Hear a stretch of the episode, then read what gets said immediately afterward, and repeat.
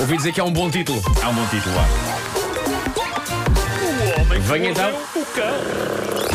Título deste episódio: Robôs assassinos atacam a Austrália e bloqueiam sites marotos do demónio. Olha que É bom. lá. É lá. Isso parece mesmo uma história só e são várias. São várias. são que várias. bom. Bom, antes de mais, creio que é bom sabermos as mais recentes revelações bombásticas feitas pelas pessoas que acreditam que a Terra é plana. Que seria de nós sem elas. Ah, e atenção, eu tenho a sensação de que eles são cada vez mais. Eu nunca pensei que em 2018 isto ia estar a acontecer, mas também nunca pensei que em 2018 as pessoas fossem atacar uma atriz por causa de coisas que a personagem dela disse numa novela. Ah, eu, eu, eu já aprendi a rir-me e a adorar isto tudo eh, enquanto todos nos encaminhamos para a Idade Média. É uma Idade Média com telemóveis e tablets, mas é uma Idade Média. E por mim tudo bem, desde que não tenhamos de usar aqueles colãs antigos que não favorecem as pernas.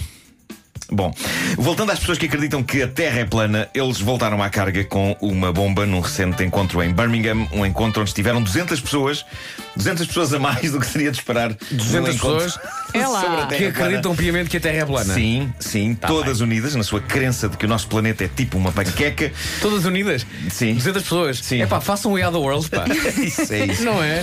We are the flat world. We Are the Flat World. Ah, dizem eles, e eu acho que já não é a primeira vez que eles mandam esta, mas eles agora estão decididos a que o mundo assimile esta informação. A Austrália não existe e as pessoas que lá vivem são atores pagos pela NASA. Isto é maravilhoso. Porquê que não vão ao Eu- ginásio? Eu tenho de vos dizer uma coisa. A melhor resposta de sempre para eles. Eu não vou ao ginásio. Eu tenho de vos dizer o seguinte: há um lado em mim que adorava que de repente se descobrisse que tudo o que estes malucos dizem é verdade. É verdade. E que nós é que estávamos enganados. É verdade. Olha, sabem que mais vocês têm razão. Epá, aí eu próprio passava a andar em colãs medievais por opção. Ok.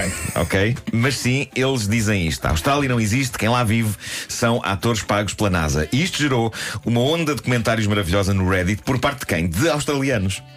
E logo o primeiro comentário à notícia é soberbo. É um australiano que diz apenas: NASA, vocês devem dinheiro.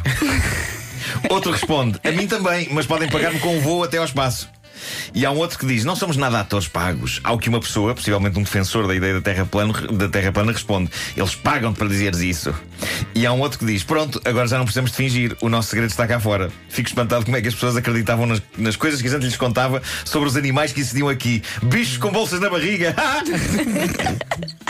Bom, e agora, guerras empresariais na América. A Starbucks, a gigante dos cafés, vai banir de vez a consulta de material pornográfico nas redes Wi-Fi dos seus estabelecimentos. Não sei se isto também é válido cá, nas lojas que há cá. A grande questão para mim é quão desesperada tem de estar uma pessoa para ver pornografia num café público cheio de gente. É verdade. Onde é que está a magia de visionar esses conteúdos no bom velho sossego do lar? Num Starbucks? Entre um caramelo latte e uma fatia de bolo de limão? Mas. Fomos ao site da eh, Starbucks ver Não, o que não, é não, que é, é o que eu penso Ah, muitas boa. É. vezes. Eh, daí a minha barriga. Eh, mas eh, aparentemente era um flagelo, estava a acontecer muito por aquelas bandas. Deixa-me só dizer recentemente no Starbucks, eu adoro aquela coisa de escrever o nome no copo. sim, sim, sim. sim, Então, no sim. outro dia, no, no aeroporto, há um Sim, Starbucks no aeroporto. sim. ah, no outro dia, antes de via- da viagem, já é quase uma tradição passar lá e pedir qualquer Sim. coisa. E uma senhora muito simpática percebeu quem eu era. e, Ah, vai viajar, tá, tá. Eu, sim, senhor, bem. Quando chamaram o meu café, Sim. Vasquinho! Vasquinho! Puseste basquinho, deste. Eu? Achas que sim? Eu já tinhas dado o Não nome foi a basquinho. senhora que escreveu Vasquinho no copo. Ah. Não, não, nem perguntou que nome é que eu queria, reconheceu-me. Então, e de repente, o, o senhor ou a senhora já não, que faz o meu Vasquinho, café. tá, pá, estava escrito Vasquinho. Vasquinho! Vasquinho! Não, mas estava foi escrito no super copo, querida. Estava escrito no copo, mas- Vasquinho, Epá, É, maravilhoso, mas foi maravilhoso. Isso é querida. muito, muito e a fofo. minha mulher, tipo assim, a olhar para mim, tu disseste Vasquinho? Eu achei que sim, claro que não. Bom, eh, Imagina, ela armava um escândalo. Mas o que é certo é que na, na América estava muito a acontecer isto por aquelas bandas. Eh, as pessoas iam para, para o Starbucks ver este tipo de entretenimento. E agora acabou, ou vai acabar, a partir de janeiro, qualquer tentativa de ver um site maroto num café Starbucks na América vai resultar em nada. É como se não existissem. O que é terrível, já que sólidos 90% da razão pela qual a internet existe é este tipo de material, 5% para assuntos normais e outros 5% para ódio genérico. Ahm, a, a resposta não se fez tardar. A primeira empresa a reagir foi a YouPorn, dona de um dos maiores sites de vídeos para adultos. Eles responderam à proibição de sites adultos pela Starbucks, proibindo por sua vez a Starbucks. O, o vice-presidente do YouPorn enviou um memo eh, aos seus convidados, aos seus funcionários, onde se pode ler, cara equipa YouPorn, à luz das recentes notícias de que a Starbucks bloqueou os clientes de procurar e visionar conteúdo adulto nos seus estabelecimentos, todos os produtos Starbucks estão oficialmente bloqueados nos escritórios da YouPorn. um Incrível. A começar a 1 de janeiro de 2019. Bom. uma das coisas mais incríveis e fixes que já ouvi alguém dizer nas notícias vem de onde? Vem de um arcebispo do Vaticano. Diz ele, e Vera, dá-me música, por favor. Dou-te Diz, diz o música. arcebispo. Proíbam os robôs assassinos antes que se tornem realidade. Espera aí. Isso é, é- isso é chamada é jogada de precaução, não é? Epá, isto é brutal, isto é, isto é. Isto é, isto é lindo. Proíbam os robôs assassinos antes que se tornem realidade. Isto Olha, só isso era o título da tua- da tua edição de É, era- hoje.